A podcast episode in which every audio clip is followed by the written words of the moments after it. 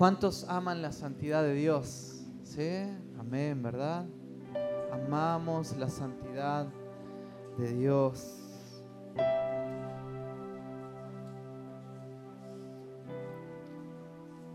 Otra vez, ¿cuántos aman la santidad de Dios? Amén, sí. La santidad de Dios se te pega, se te va a pegar, ya se te está pegando. Es contagiosa.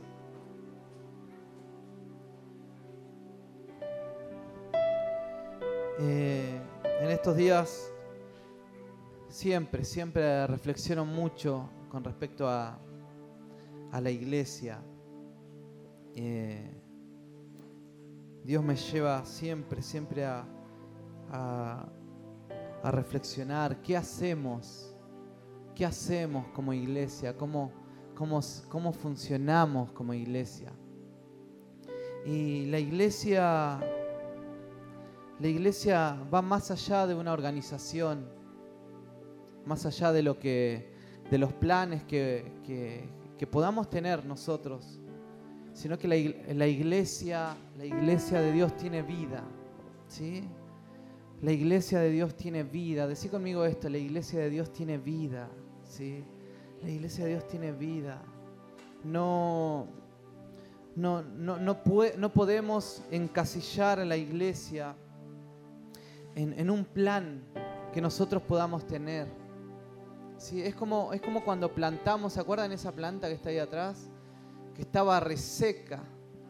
Es como plantar una semilla. Y, así es la iglesia. La iglesia dice que comenzó por una semilla. ¿sí? Dice que la semilla de la palabra fue plantada en tu corazón. ¿sí? Y esa semilla dice que empieza a, tener vida.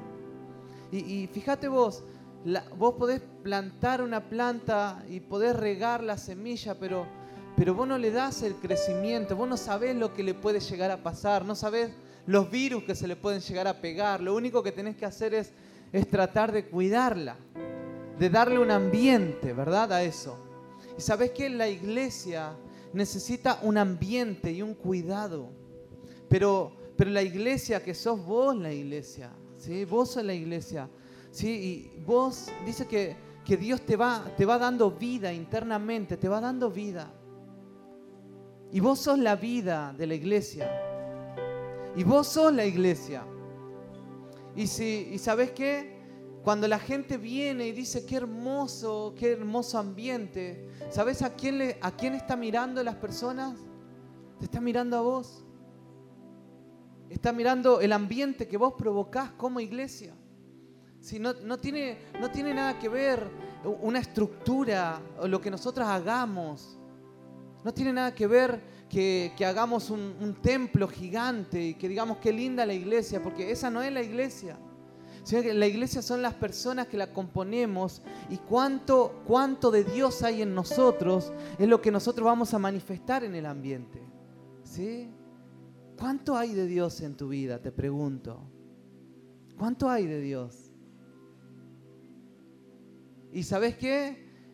Eh, eh, eso es una pregunta que cada uno de nosotros tenemos que hacernos. ¿Cuánto hay de Dios en tu vida? ¿Cuánto? Y hoy Génesis hablaba y decía, y, Dios me hablaba en mi devocional. Y yo te pregunto, ¿cuánta agua cavaste en la semana para buscar a Dios? ¿Cuántas, ¿Cuánto tiempo le dedicaste al agua espiritual? ¿Cuánto tiempo? ¿Una hora? En no sé cuántas horas tiene una semana. ¿Cuántas horas tiene una semana? ¿Sí? Es como hacer la cuenta, ¿no? 24 por 7. 168 horas. ¿Cuánto, ¿Cuánto me conecté en el Espíritu con el Señor durante 168 horas? ¿Cuántas horas le dediqué a Dios?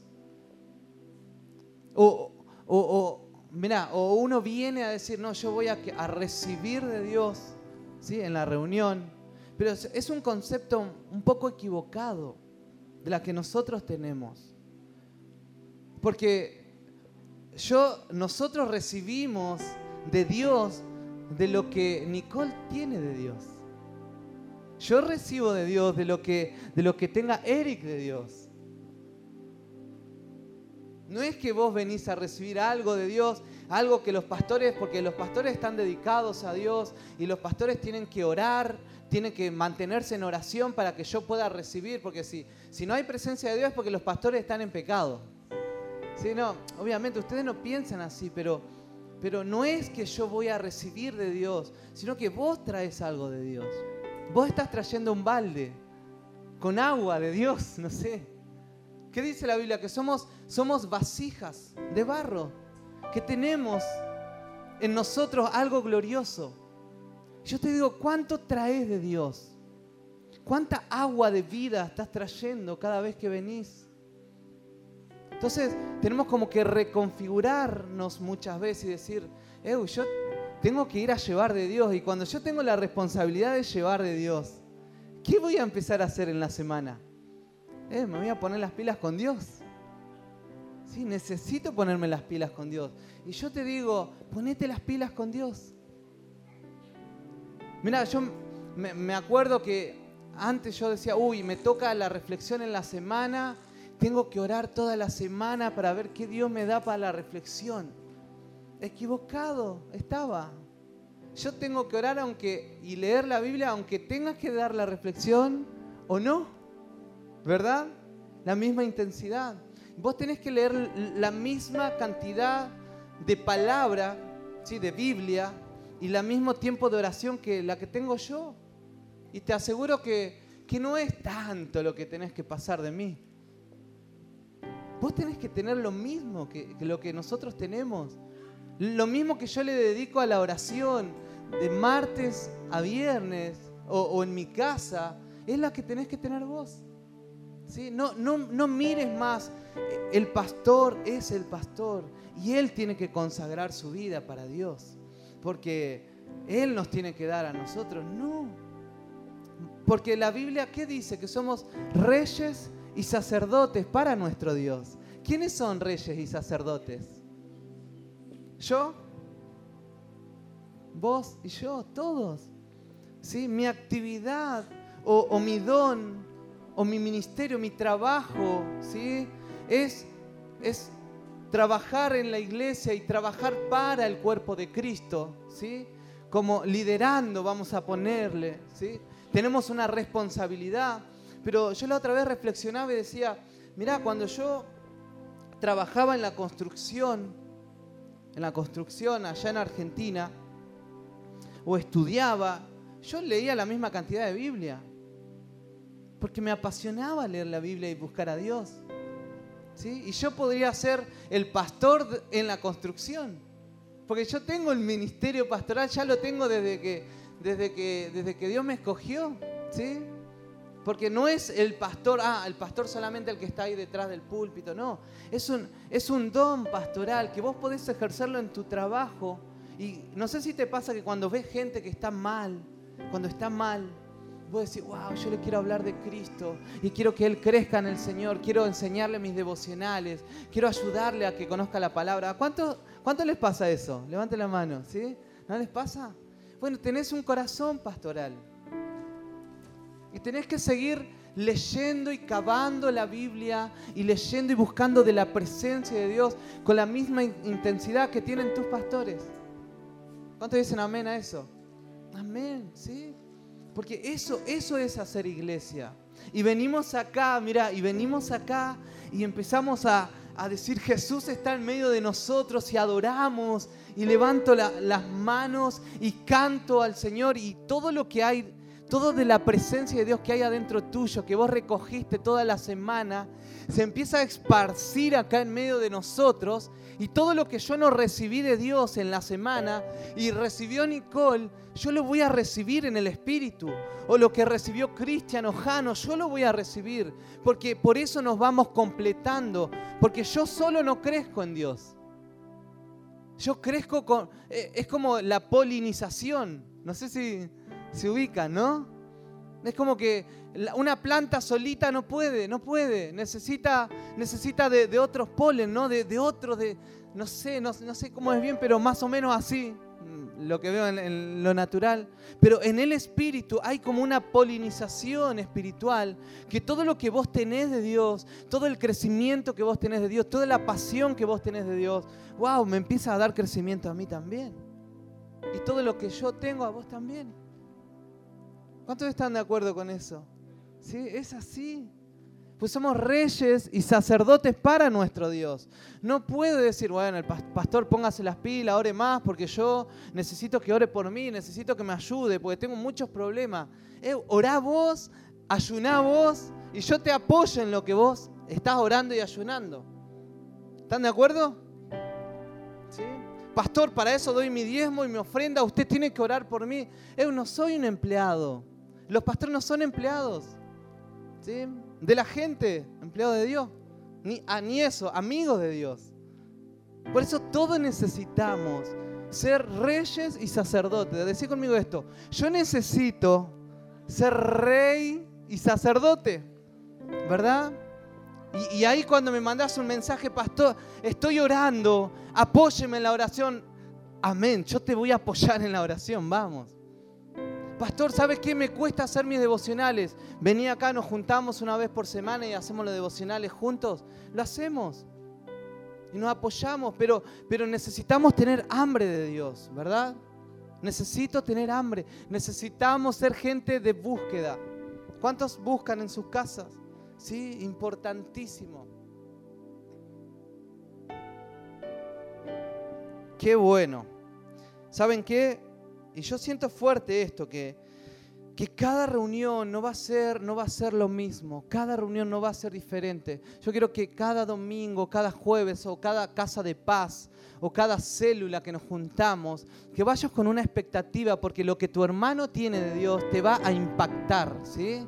Lo que vos estás buscando de Dios y lo que estás teniendo. Y capaz que una semana o un día no anduviste bien, vas a venir a estos ambientes y Dios te va a, como te va a estimular, ¿sí? Por todo lo que tenemos nosotros de Dios.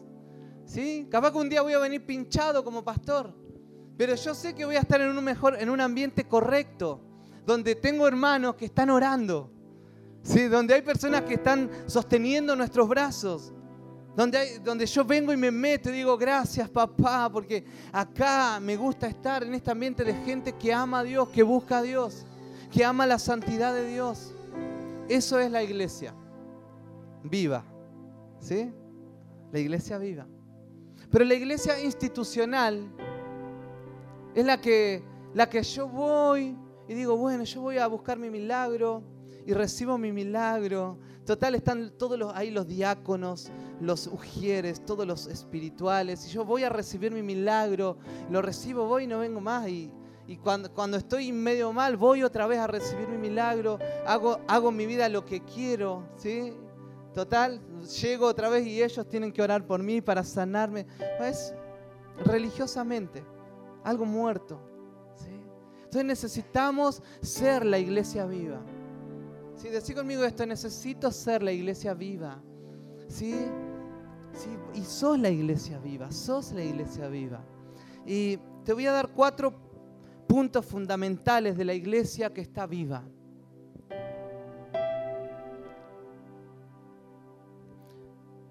Uno, una iglesia viva, sí, o la iglesia viva, una de las características es que han sido adoptados en ese lugar están la gente que ha sido adoptados a la familia de Dios, ¿sí? Y son intencionales para crecer como familia. Yo, vos fuiste adoptado, ¿sí? Y vos sos intencional para crecer en la familia de Dios. Si vos te tenés que interesar por crecer en la familia de Dios y porque la familia de Dios crezca, ¿sí? ¿Es tu, ¿Es tu necesidad que la familia de Dios crezca? ¿Sí? ¿Es tu necesidad crecer? ¿Sí? Eso tenemos que, nosotros tenemos que tener eso. soy de la familia de Dios, fui insertado, insertado y yo quiero crecer y quiero que crezca mi familia también. ¿Qué estás haciendo para que tu familia crezca? Efesios 1.5 dice, nos predestinó para que por medio de Jesús fuéramos adoptados como hijos suyos según el beneplácito de su voluntad. A los que están anotando, voy a leer un par de versículos. Efesios 2.19 dice, por lo tanto, ustedes ya no son extranjeros ni advenedizos, sino conciudadanos de los santos y miembros de la familia de Dios. ¿Sí? ¿Qué sos ahora? Sos un miembro de la familia de Dios. Digo, ¿cómo, yo te pregunto, ¿cómo ves a tu familia? ¿Lo ves como gente extraña o la ves como gente que amás? ¿Cómo ves a tu, a tu hermano? Bueno, Nicole, hija única, ¿sí? ¿Cómo ves a tu papá, a tu mamá? ¿Sí? Los amás, ¿sí? Los amás y querés que ellos crezcan y querés que tu familia crezca y que, y que logren los sueños. Allá hay otra hija única, ¿sí? Fran. ¿Sí? Hay varios hijos únicos acá. ¿eh? ¿Y cómo ves a tus hermanos? Vos cuando, cuando ves a tus hermanos tristes, ¿cómo los ves? Decir, no, mi hermana está mal, yo quiero que, te vaya bien y te acercás y, le das consejos de bienestar para que, para que les vaya bien, orás por ellos, ¿verdad? Cuando ves a tu papá que está mal, ¿qué haces? Te angustias y tratás de ayudarlos en lo más que puedas porque amás tu familia. Eso es, eso es algo muy natural que uno siente por la familia. Yo estoy lejos de mi familia y hace 10 años ya y nunca he dejado de orar por ellos, nunca he dejado de llamarles.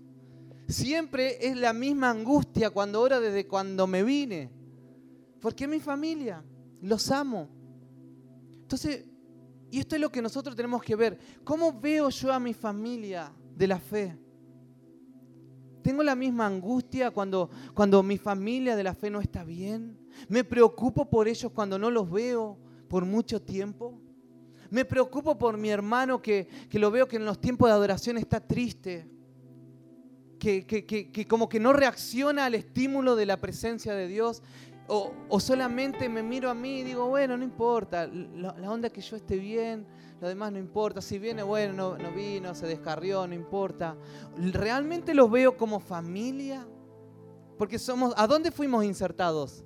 A la familia de Dios. Y, es algo que, tenemos que empezar a, a, ver que el Espíritu Santo como que nos rompa toda barrera y que, no, y que no nos haga ver solamente a una congregación como una institución, como algo frío, como algo frívolo de decir, bueno, yo voy, tengo mi adoración, se lo doy a Dios, no, no sé quién es el que está al lado mío, no sé quién está allá, no importa, porque yo soy cristiana, soy cristiano y yo sé que amo a Dios, pero eh, somos de la familia. La Biblia dice que somos de la familia. Y es algo que, tenemos que experimentarlo en el Espíritu, ¿no? Y mira, y, en este tiempo lo que, lo que tiene que pasar es que que va a, surgir dentro de nosotros un amor. El amor que yo siento por mi familia tiene que surgir por la persona que, tengo a mi lado. ¿Sí? Tiene que haber ese amor entre nosotros. ¿Sí? Y la persona que por ahí viene con triste se encuentre con tu amor ¿sí? de familia y, sea estimulada por ese amor.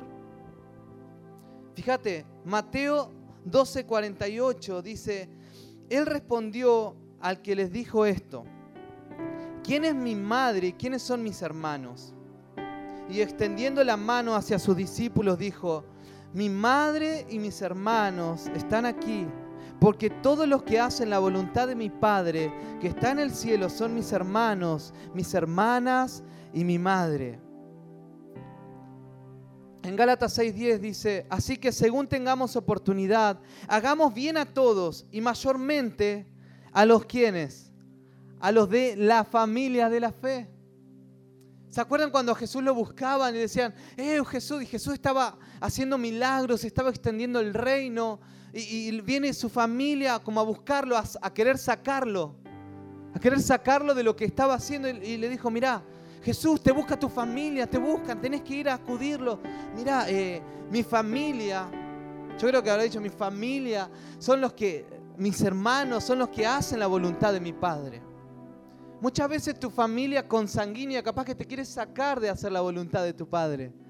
Acá seguramente que no hay, pero nosotros nos hemos encontrado con gente que empezó a buscar a Dios y se empezó a insertar a Dios y empezó a amar a Dios. Y su familia le decía, no, deja de ir a la iglesia. No, ¿qué estás haciendo allá? Estás perdiendo el tiempo. Y, uno vio todo lo que Dios hizo por esa persona, la sacó de la depresión, la sacó de, espíritus de muerte, la sacó de un montón de cosas. Y, y, su familia vio que su hija o su hijo estaba mal y su familia diciéndole, no, deja de buscar a Dios, deja de hacer esto. Como que tenían los ojos cerrados, no se dieron cuenta que su, que su hijo su hija estaba, estaba en un estado crítico de muerte. Y cuando se encontró con Dios y con la familia de la fe, ¿sí? empezó a tener vida. Pero ellos quisieron sacarlos del propósito. Entonces Jesús dijo, verá, mi familia es la que hace la voluntad de mi Padre.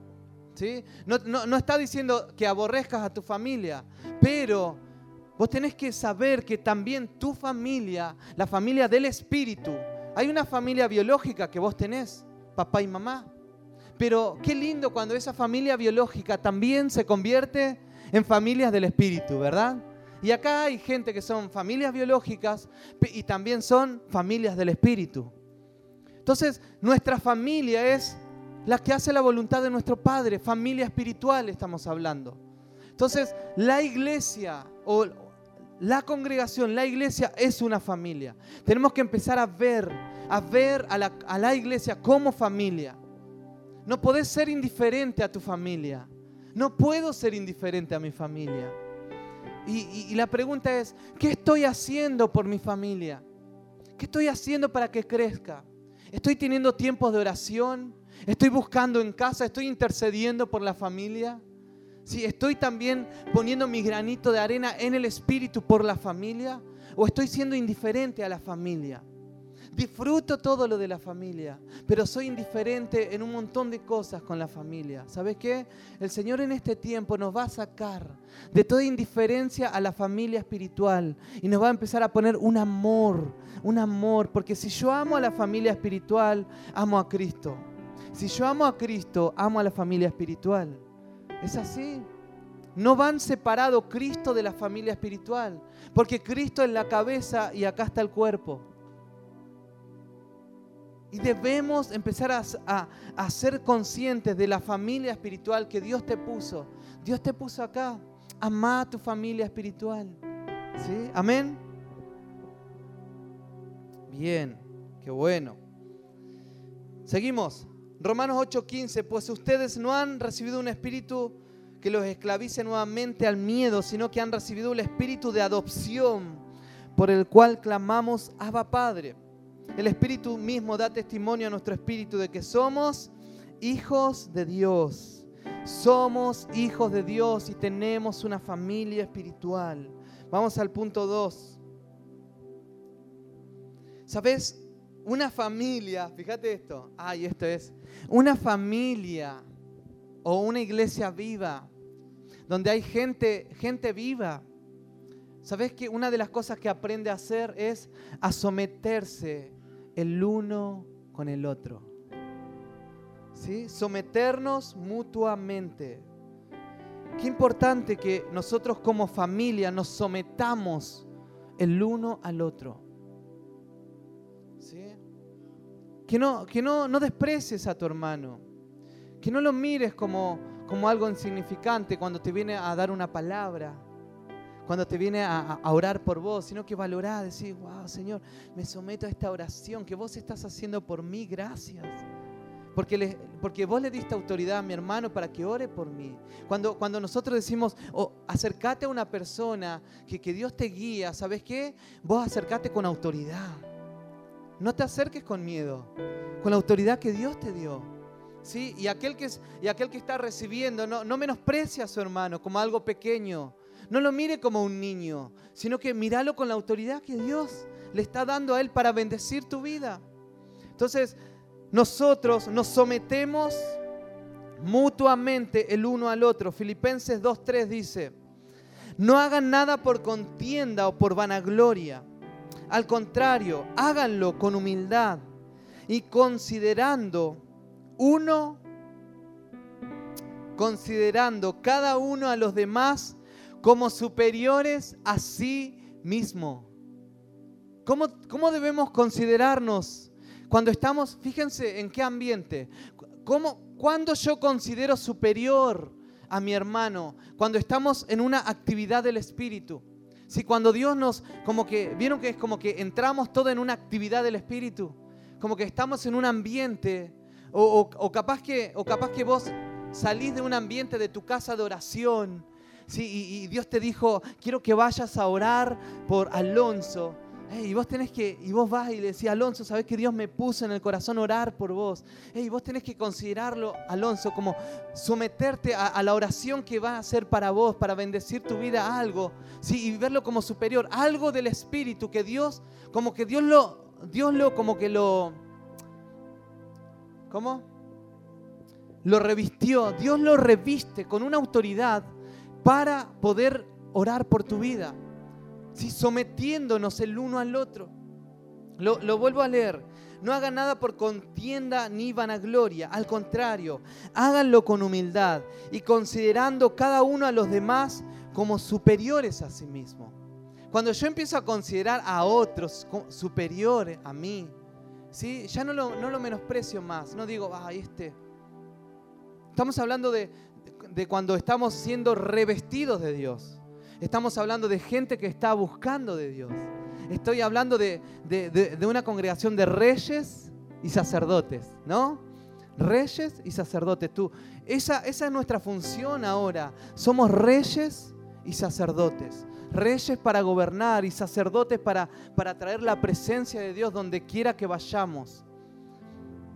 Romanos capítulo 12, 19 nuestro amor debe ser sincero. Aborrezcamos lo malo y sigamos lo bueno. Amémonos unos a otros con amor fraternal. ¿Quiénes deben amarse? Unos a otros. Con amor, ¿qué tipo de amor? Fraternal, ¿no? Es un amor, es un amor de hermanos. Amémonos como hermanos. Yo no sé si vos amás a tu hermano. Estoy, hablando de hermanos biológicos.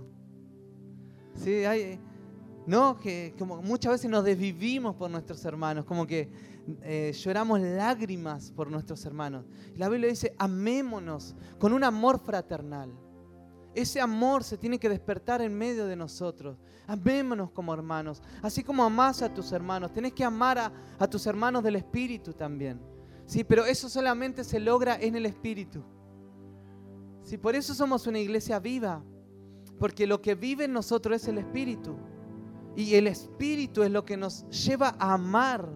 A mí, cuando estoy conectado en el Espíritu, vieron que cuando salimos de, un tiempo de adoración y cuando nos despedimos, ¿cómo, cómo nos despedimos? ¡Wow! Es como que nos reímos, nos amamos y nos abrazamos y como que no nos queremos ir. Algunas veces no nos queremos ir. ¿Mm? Entonces, ¿qué provoca ese amor fraternal? Yo alguna vez digo, hagamos una enramada, quedémonos acá, vamos, no sé, hagamos una pieza para cada uno y como la vecindad del chavo, ¿no? Así como algunas veces surge esa idea, oye, ¿por qué no, no compramos un campo y hacemos una casa? Un par de veces surgió. Porque saben que cuando empieza a haber un amor fraternal es como que amás a tu hermano. Si eso lo provoca el espíritu, pero cuando andamos desenchufados, desconectado, medio en la carne. hola, ¿estás? Sí. Ay, te, querés sentar, no te preocupaste, no, no, supiste nada de tu hermano, no supiste si estaba enfermo. Y, muchos nos preguntaban, eh, así que, ah, así que Patricio estuvo como un mes internado. Uh, no me enteré. Pero acá todos supimos que Patricio estaba internado, estuvo como un mes allá en Santiago. Cuando Vilma se, tiene que ir a hacerse los tratamientos a Santiago, entonces Dios va a empezar a despertar un amor fraternal. ¿Sí? ¿Sabes por qué? Porque cuando empieza a haber un amor fraternal, como que la religiosidad se cae. ¿Sí? Y cuando nos congregamos, nos congregamos porque como que vamos, vamos a la casa de mis hermanos. ¿no? no sé quién ha ido a visitar a su familia. Cuando van a visitarlo, ¿cómo van? Van contentos, ¿verdad? Van así, uh, vamos a hacer un asado, vamos a celebrar. Sabes qué? No, no, no, no te vas como, oh, ya hay que ir allá otra vez, ¿no? Y cuando empieza a ver en nosotros el amor fraternal, cuando vengamos, cuando entres por la puerta, vas a entrar con una sonrisa. ¡Wow! ¡Qué bueno verte! ¡Qué alegría! ¿Sí? Mira, todo lo que haya habido de la religión en nosotros, y yo me, incluyo, ¿sí? que muchas veces me congregué religiosamente. Pucha, soy el pastor, bueno, tengo que ir. No tengo ganas. Amor, hoy no tengo ganas, le dije a Sandra. Amor, pero vos sos el pastor, tenés que ir a predicar. Ah, cierto. Y me tengo que No sé si escucharon alguna vez el chiste ese. Dame tres razones por las cuales me tengo que congregar. Pues tenés que congregarte. ¿sí? como buen cristiano. Y le dice otra cosa y la última le dice, porque sos el pastor. Ah, cierto. Estaba viviendo religiosamente esa persona. Entonces, cuando venimos, venimos a ver a nuestros hermanos, a nuestra familia. Romanos 12, eh, 11 sigue, si algo demanda diligencia, no seamos perezosos, sirvamos al Señor con espíritu ferviente, gocémonos en la esperanza, soportemos, soportemos el sufrimiento, seamos constantes en la oración, ayudemos a los necesitados, practiquemos la hospitalidad, bendigamos a los que nos persigan, bendigamos y no maldigamos, gocémonos con los que se gozan, lloremos con los que lloran, vivamos como si fuéramos uno solo, dice. ¿Sí? Wow, no seamos altivos, sino juntémonos con los humildes. No debemos creernos más sabios que los demás. No paguemos a nadie mal por mal. Procuremos hacer lo bueno a los ojos de todo el mundo. Y acá está hablando de una convivencia de familia espiritual. Entonces hay, hay varias cosas de la convivencia que necesitamos que el Espíritu Santo nos, nos vaya guiando. Es como la plantita que va creciendo. ¿Quién le dice a la plantita, ahora tenés que, ahora tenés que dar hojas? Ahora tenés que dar fruto. Su genética, solo, ¿sí? Solo. Porque hay una genética que tiene. Y nosotros como la genética de Dios que tengamos, no va a ser esforzado tu amor hacia tu hermano. Si no va a ser algo, no va a ser una careta, ay, bueno, voy a empezar a amarlo porque dijeron, no.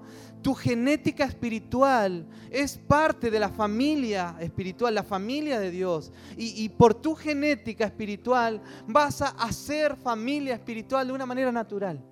Te va a ser natural, no va a ser nada forzado, porque vas a estar en la presencia de Dios, vas a buscar a Dios, ¿sí? y vas a amar. Cuando yo busco a Dios, amo a mis hermanos. Sí, amo. Porque todo crece, como que todos los frutos del Espíritu crecen solo, o el fruto del Espíritu crece solo. Es algo, es algo que va a tener que pasar y es algo que te va a pasar. Efesios 5:21 dice, cultiven entre ustedes la mutua sumisión en el temor a Dios. ¿Qué me viene a decir este ahora que tengo que ir a, hacer el aseo? ¿Qué me, tiene que, qué me tiene que andar diciendo que, me tenga que quedar en la puerta? Eh, no, se le, se le delegó, vas a tener que someterte. ¿Sí?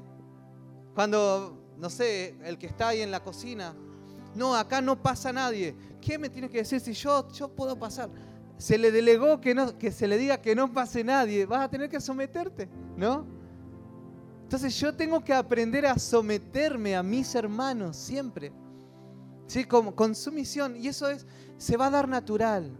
Se va a dar natural. Por esa razón, eso empieza a ser la convivencia de la familia espiritual. ¿Sí? El someternos el uno al otro. Cuando trabajamos acá, cuando trabajamos acá, eh, uno me venía y decía, ¿por qué no hacemos así? Mira, yo me someto, si yo no, yo hay cosas que yo no sé y capaz que otros saben más, me someto. Uh, sí, sabes que está buena la idea. Pero si, si te digo, eh, mira, me parece que esta idea no, tenemos que juzgar las ideas. Y, y, si te dicen, no, esa idea no, vamos a hacer esta, no, no te tenés que ofender. Porque nos sometemos mutuamente, ¿verdad? Son cosas que en, la casa no pasa con tus hermanos. No pasaba en tus hermanos que se agarraban de los pelos. Acá no nos agarramos de los pelos, menos mal. Pero en la casa nos agarrábamos, se usaban la ropa y no, no me uses esto. Y nos perdonábamos. Entonces nosotros como familia, como familia espiritual, tenemos que aprender a someternos el uno al otro. ¿sí? Gálatas 5:13 dice, hermanos, ustedes han sido llamados a la libertad, solo que no usen la libertad como pretexto para pecar, más bien, sírvanse los unos a los otros por amor. Vos sos libre, ¿sí? Nadie te puede obligar a algo, pero por amor vas a servir, ¿sí? Es por amor, ¿verdad? Si somos libres, pero no, no usemos la libertad como pretexto para decir, yo soy libre, hago lo que quiero, Dios me salvó, listo, yo no. No, eh, por amor sometámonos y sirvamos el uno al otro. Por amor utiliza todo lo que tengas en tus manos. ¿Para qué? Para servir a otros. Sí, por amor. Sí, no, no utilices tu libertad para, para no hacer nada. Porque realmente somos libres. ¿Sí? Nadie nos obliga. Nadie te, te, va a decir, te vas a ir al infierno porque no le estás sirviendo a Dios. No, no, no, no, no, no, no te podés ir al infierno por no servir a Dios, porque tenemos libertad. Pero no usemos la libertad como pretexto para no hacer nada, sino que usemos todo lo que tengamos para servir a otros. Serví a tu hermano, serví a tu hermano. Si tenés en la mano para darle una mano a tu hermano, mira todo eso. Sí, hacelo por amor. El amor, eh, eh, el amor es lo que a nosotros nos va a ayudar a seguir creciendo como familia. El amor por la gente que está afuera. El amor entre nosotros va a hacer que, que muchos se sientan restaurados en el amor también. Acá hay gente que necesita mucho amor de tu parte. Hay gente que, que, que está siendo restaurado, restaurada progresivamente por el amor que vos le estás dando cada momento que, que se ven. ¿Sabías eso? Porque vos portás de Cristo, vos tenés de la presencia de Dios. Eh, ¿Vieron lo que sucede? Es como que Dios a propósito, Él nos hace habitar en familia, dice. Porque podríamos buscar solo en casa. Podríamos tener los devocionales. Si sabes tocar la guitarra, vas a agarrar la guitarra y vas a adorar a Dios y vas a fluir. ¿sí? Pero eso solo no te da crecimiento. Si no me da crecimiento, es como que Dios a propósito lo hizo. Le voy a cortar el suministro, dice. Solo no. Solito solamente va a tener esto. Pero cuando está en familia, cuando está en comunidad, Él va a recibir todo lo que necesita para seguir creciendo. Todo el amor de los hermanos, eh, ese amor de sus hermanos y el amor que Él le tiene a sus hermanos, solamente eso le va a hacer crecer sanamente y le va a hacer crecer en su vida espiritual. Entonces, es como que Dios a propósito nos dice, no podés estar solo, tenés que estar en la familia, no podés dejar de amar. Si no estás amando a tus hermanos, también dejas de crecer. Si no te aprendes a someter a tus hermanos, tampoco podés crecer. Entonces hay muchas cosas que necesitamos aprender como familia espiritual para seguir creciendo y para que el reino de Dios siga creciendo, ¿verdad? Qué bueno. Gracias por el amén. tres, vamos al tres, ¿no?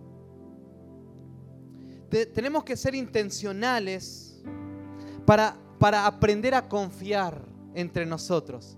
Tenemos que tener pacto de confianza. ¿Cuántos confían en sus hermanos?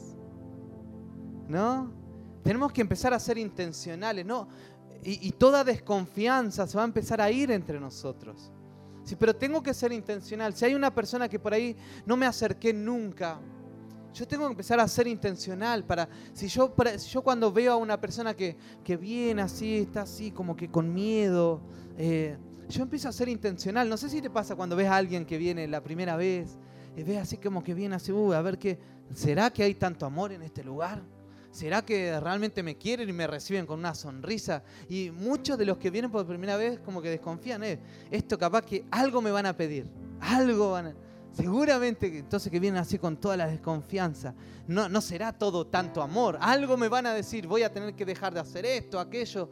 No, y cuando yo veo gente así, que está desconfiando, yo me acerco y le empiezo a expresar y, a tratar de ver que, eh, que puede tener confianza Tenemos que empezar a hacer lazos de confianza entre nosotros. No podemos estar toda la vida desconfiando de nosotros. ¿Sí? La confianza, ¿no? Entonces tenemos que empezar a ser intencionales en esa confianza. Y cómo... Y tenemos que empoderar también a nuestros hermanos. Fíjate, Mateo 18, 15. Por tanto, si tu hermano peca contra ti, dice, ve y repréndelo, dice, cuando él y tú estén solos. Si te hace caso, habrás ganado a tu hermano. ¿Sí? Bueno, vamos a seguir leyendo. Lucas 17:3. Así que tengan cuidado, si tu hermano peca contra ti, repréndelo y si te arrepiente, perdónalo. Y si en un solo día peca siete veces contra ti y siete veces vuelve a ti el mismo día y te dice, me arrepiento, perdónalo. ¿Sabes qué estamos viendo acá? Lazos de confianza. ¿Sí? Cuando, cuando una persona hizo algo en contra tuya, No, yo no puedo agarrar y, y, empezar a decir, a este le corto mi amistad, ya perdió conmigo, ya nunca más, no va a ser más mi hermano. Sino que si algo se rompió entre mi hermano, yo tengo que volver a hacer lazos de confianza. Tengo que ir y hablar, mirá, vos me prometiste esto, pero no lo hiciste. Yo me quedé esperando y no lo hiciste. Mirá, que no vuelva a pasar. Si, esa, si tu hermano dice, sí, me arrepiento, lo tenés que perdonar y generar nuevamente lazo de amistad. Pero si tu hermano no se arrepiente, está sonado. Como que, como que no se puede generar la confianza. Dicen algunos, eh, algunos dicen, te vas a ganar un enemigo en proverbio, ¿no? Pero en otra dice, si, si vos lo reprendés, si reprendés a una persona que, que, es dócil y esa persona se arrepiente, vas a ganar un amigo. ¿No? Si, si, si a alguien lo corregís y lo sacaste del error, te vas a ganar un amigo. Pero si es una persona media durazna, ¿sí? media durazno del corazón, en vez de ganar un amigo, te vas a ganar un enemigo.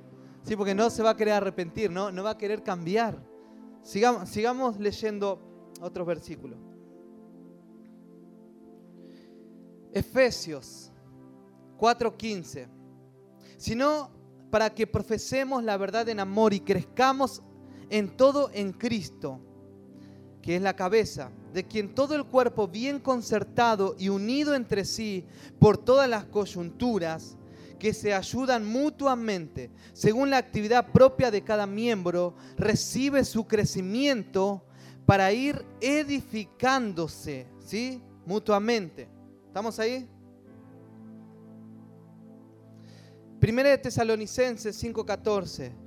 También les rogamos, hermanos, que les llamen la atención a los ociosos, que animen a los de poco ánimo, que apoyen a los débiles y que sean pacientes con todos. ¿De qué estamos hablando acá? De empezar a hacer relaciones, estrechar relaciones. ¿Sí? Que no sé cuánto ocioso conoces. ¿Sí?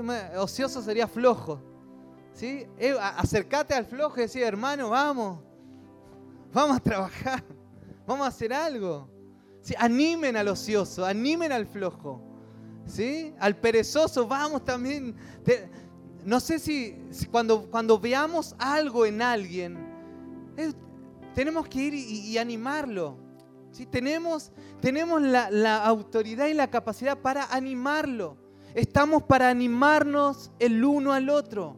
Cuando ves a alguno medio desanimado, eh, hermano, ¿qué te está pasando? ¿Hay algo que te está pasando que querés que ore ahora por vos, por esa necesidad? Porque te he visto triste. Sí, mira, y el Señor es tu gozo y Él te va a hacer un milagro por vos. Y tenemos que animarnos. Si tenemos, eso es ser familia. O alguna vez viste a tu hermano biológico otra vez. Lo viste mal y dijiste, bueno, que se embrome, si este se anda en cualquiera. No, yo, yo tengo hermanos que andan, que andan en cualquiera, realmente. Tengo hermanos, pero nunca me canso de mis hermanos. ¿Por qué mi hermano? Sé que andan, andan perdidos, pero nunca me cansé de orar por ellos, más de 10 años orando. La verdad, hace como 20 años orando. Y yo tengo esperanza que van a cambiar. Tengo esperanza. Y así yo, yo tengo que tener esperanza en mi hermano cuando lo veo cabizbajo, cuando lo veo medio flojeando, cuando lo veo perezoso, no sé, cuando... ¿Qué más decía? A los débiles. Capaz que hay alguno que es débil, que cae siempre en, su pecado, mascota. Vieron que en el libro habla del pecado mascota, el libro de discipulado. Ese, pecado, ese pecado que siempre lo tenemos con nosotros. Es como que le hacemos cariño. Es, el pecado, ¿viste? El pecado mascota. Que nadie sabe, pero es tu mascota. Mira, capaz que ves a alguno débil, medio débil. Tenés que ir a animarlo y sacarlo de, ese estado de donde está. Por eso somos familia. Si no podés, no podés, no podemos hacer la vista gorda a mi hermano que no está bien. Porque por eso somos familia espiritual. Entonces el Señor nos va a enseñar, el Espíritu Santo nos va a enseñar, el Espíritu Santo va a poner gente que te va a animar, porque esa persona que se te va a acercar a animar tiene la autoridad. Y cuando alguien se te acerca a animarte, vos recibí el ánimo de tu hermano, ¿sí? Recibí el ánimo. Sí, porque tenemos que animarnos, no, no condenarnos, ¿verdad? Esto pecador, ¿hasta cuándo esto? Animarnos. Entonces debemos ser intencionales para qué? Para estrechar relaciones. ¿Sí? ¿Cuánto tiempo que te estás congregando y todavía no, no, no, no has podido estrechar relaciones con nadie? ¿Sí? Necesitamos estrechar las relaciones. Porque cuando más estrecho las relaciones del espíritu estoy hablando, ¿sí? el enemigo menos tiene para acercarse. ¿Sí? Menos se puede meter, menos. Porque hay un hermano que está orando por vos. ¿Sí? Menos, menos.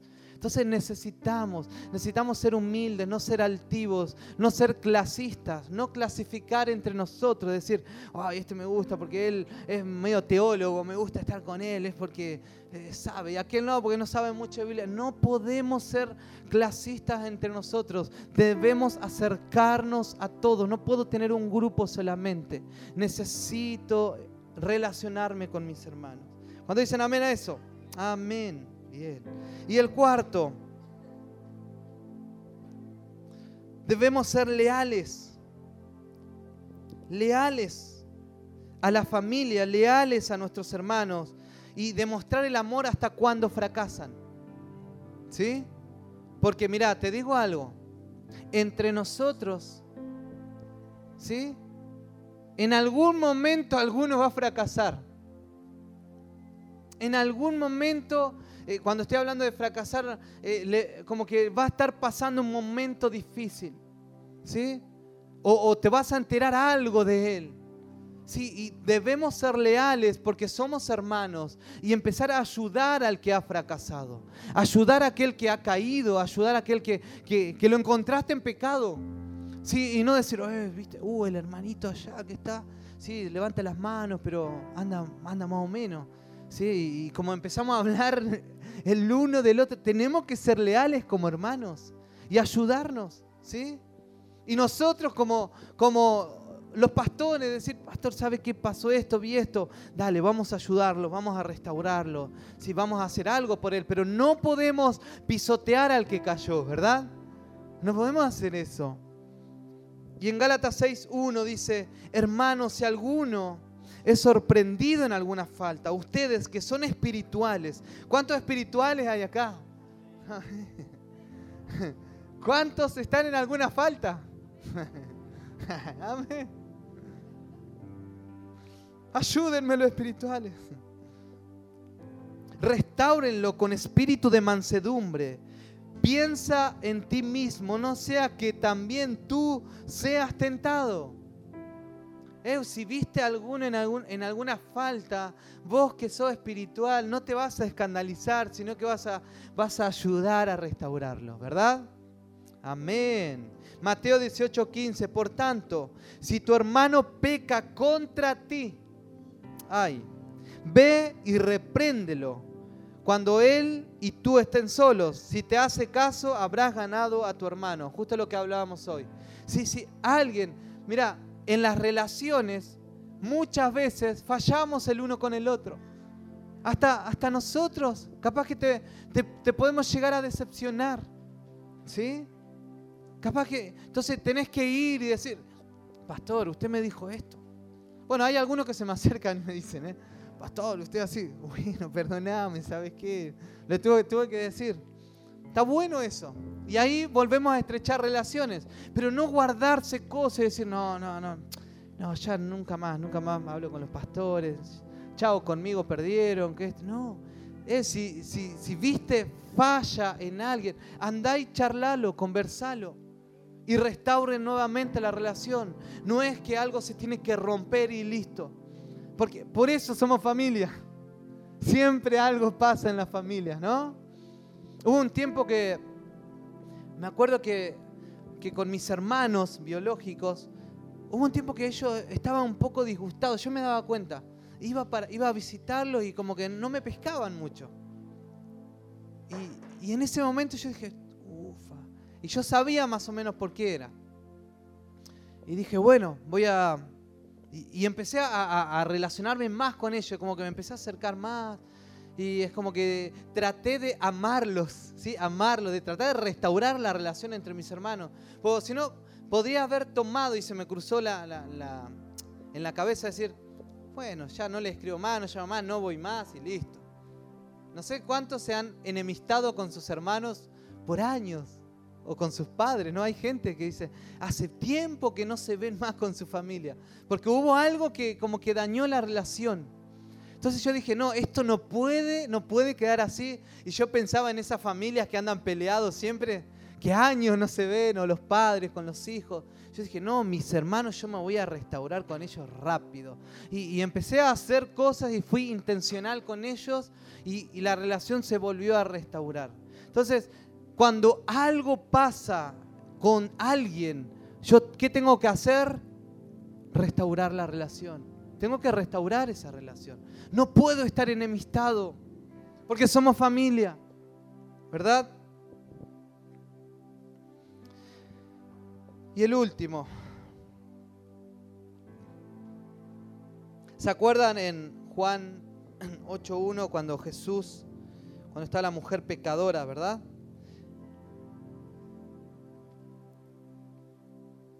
Entonces, eh, Juan 8.3 entonces los escribas y fariseos le llevaron a una mujer que había sido sorprendida en adulterio.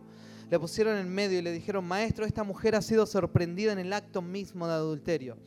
En la ley Moisés nos ordenó apedrear a las mujeres como esta. ¿Tú qué dices? Ellos decían esto, eh, ellos decían esto para ponerle una trampa y así poder acusarlo. Pero Jesús se inclinó y con el dedo escribía en el suelo.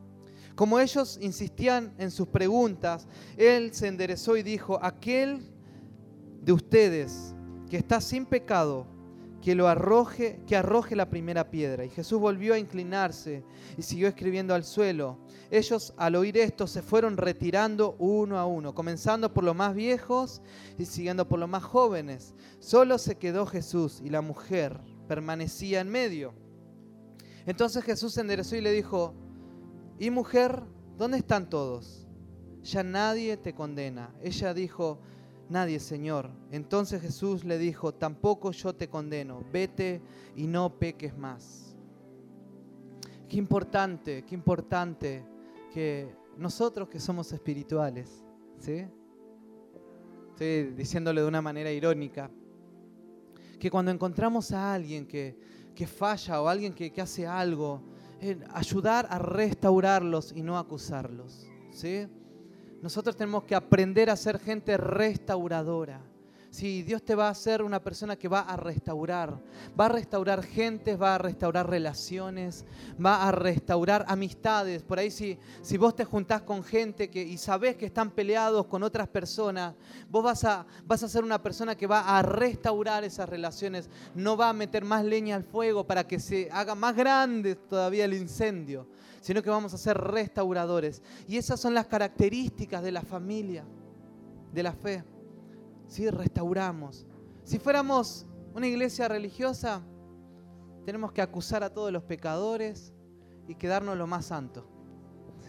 Pero como somos la iglesia de Jesús que tiene vida, ¿sí? que fallamos, fallamos, ¿sí? que, tenemos nuestros errores, eh, tenemos que aprender a, restaurar las relaciones y a estrechar nuestra amistad. Porque cuando más estrecho sea nuestra amistad, nuestra, nuestro amor fraternal, eh, el reino de Dios más se va a manifestar.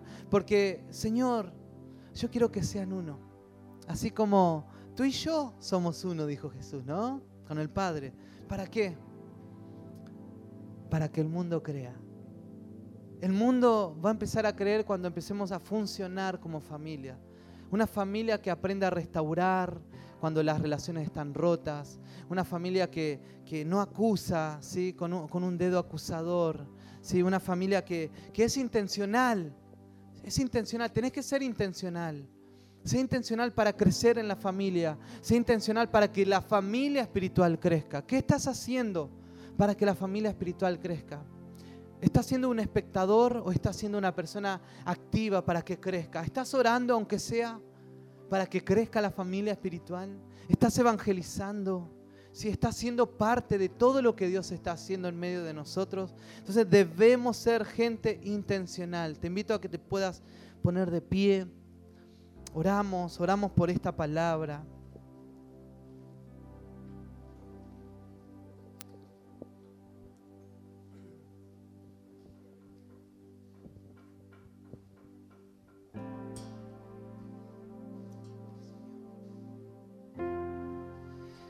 Hay esperanza, hay esperanza en ti, Señor. Hay esperanza, hay esperanza. No todo está perdido. Siento esto, no todo está perdido. Vas a vivir una nueva temporada en Dios y con tu familia espiritual. Viene una nueva temporada en medio de nosotros. Una temporada de gozo. Eh, una temporada de restauración, de restitución Señor, y, nos despojamos de todo vestigio de religión, todo vestigio acusador, todo lo que nos acusaba también por, nuestro, por nuestras debilidades. Eh, eres único, eres parte de la familia. Señor, y yo oro por el amor fraternal en medio de nosotros, el amor, el amor, el amor de Dios, el amor que, Dios tuvo por, por, la humanidad, ese amor para, para enviar a su Hijo y para que, de, para que de ese sacrificio empiezan a, nacer los hijos espirituales. Para que de ese sacrificio empiece a haber la adopción de los hijos y a los que estaban lejos traerlos cerca nuevamente. Señor, que tu amor sea derramado, sea derramado como una fuente acá, Señor. Dejamos toda institucionalidad, empezamos a ver esto como, como una familia de fe, de fe, familia de fe.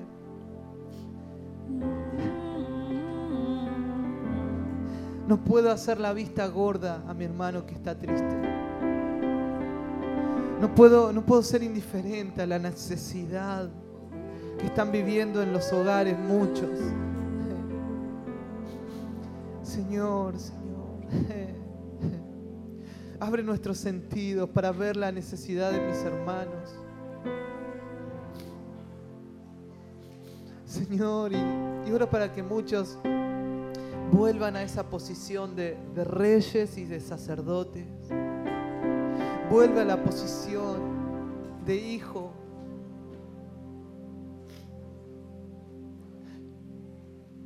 Y, y en este tiempo vas a acabar, vas a acabar pozos espirituales en, tus tiempos de búsqueda con Dios.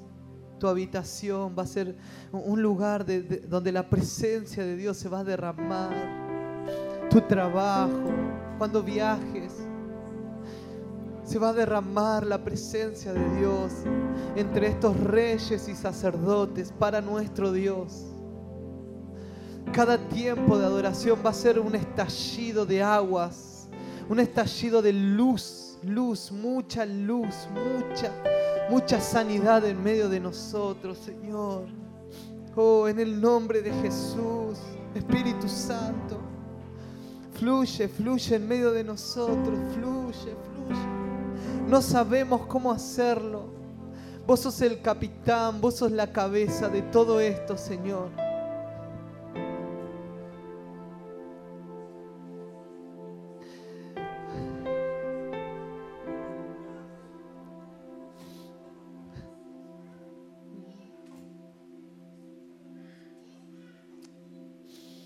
Señor te llena, te llena, te llena de sus propósitos.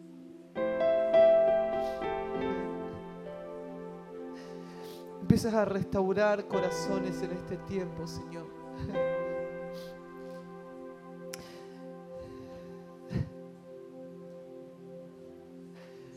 Deja, deja que el Señor llene tu corazón. Deja, deja.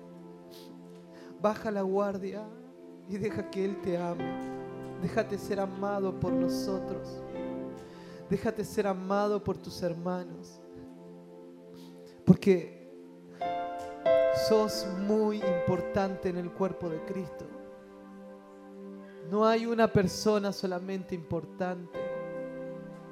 No son cinco o seis personas, somos todos, todos parte del cuerpo, parte del movimiento espiritual del Señor.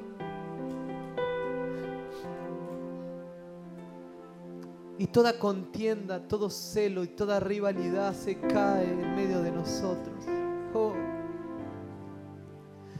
En el nombre de Jesús.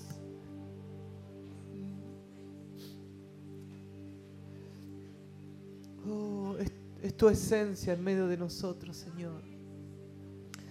Es la esencia de Cristo.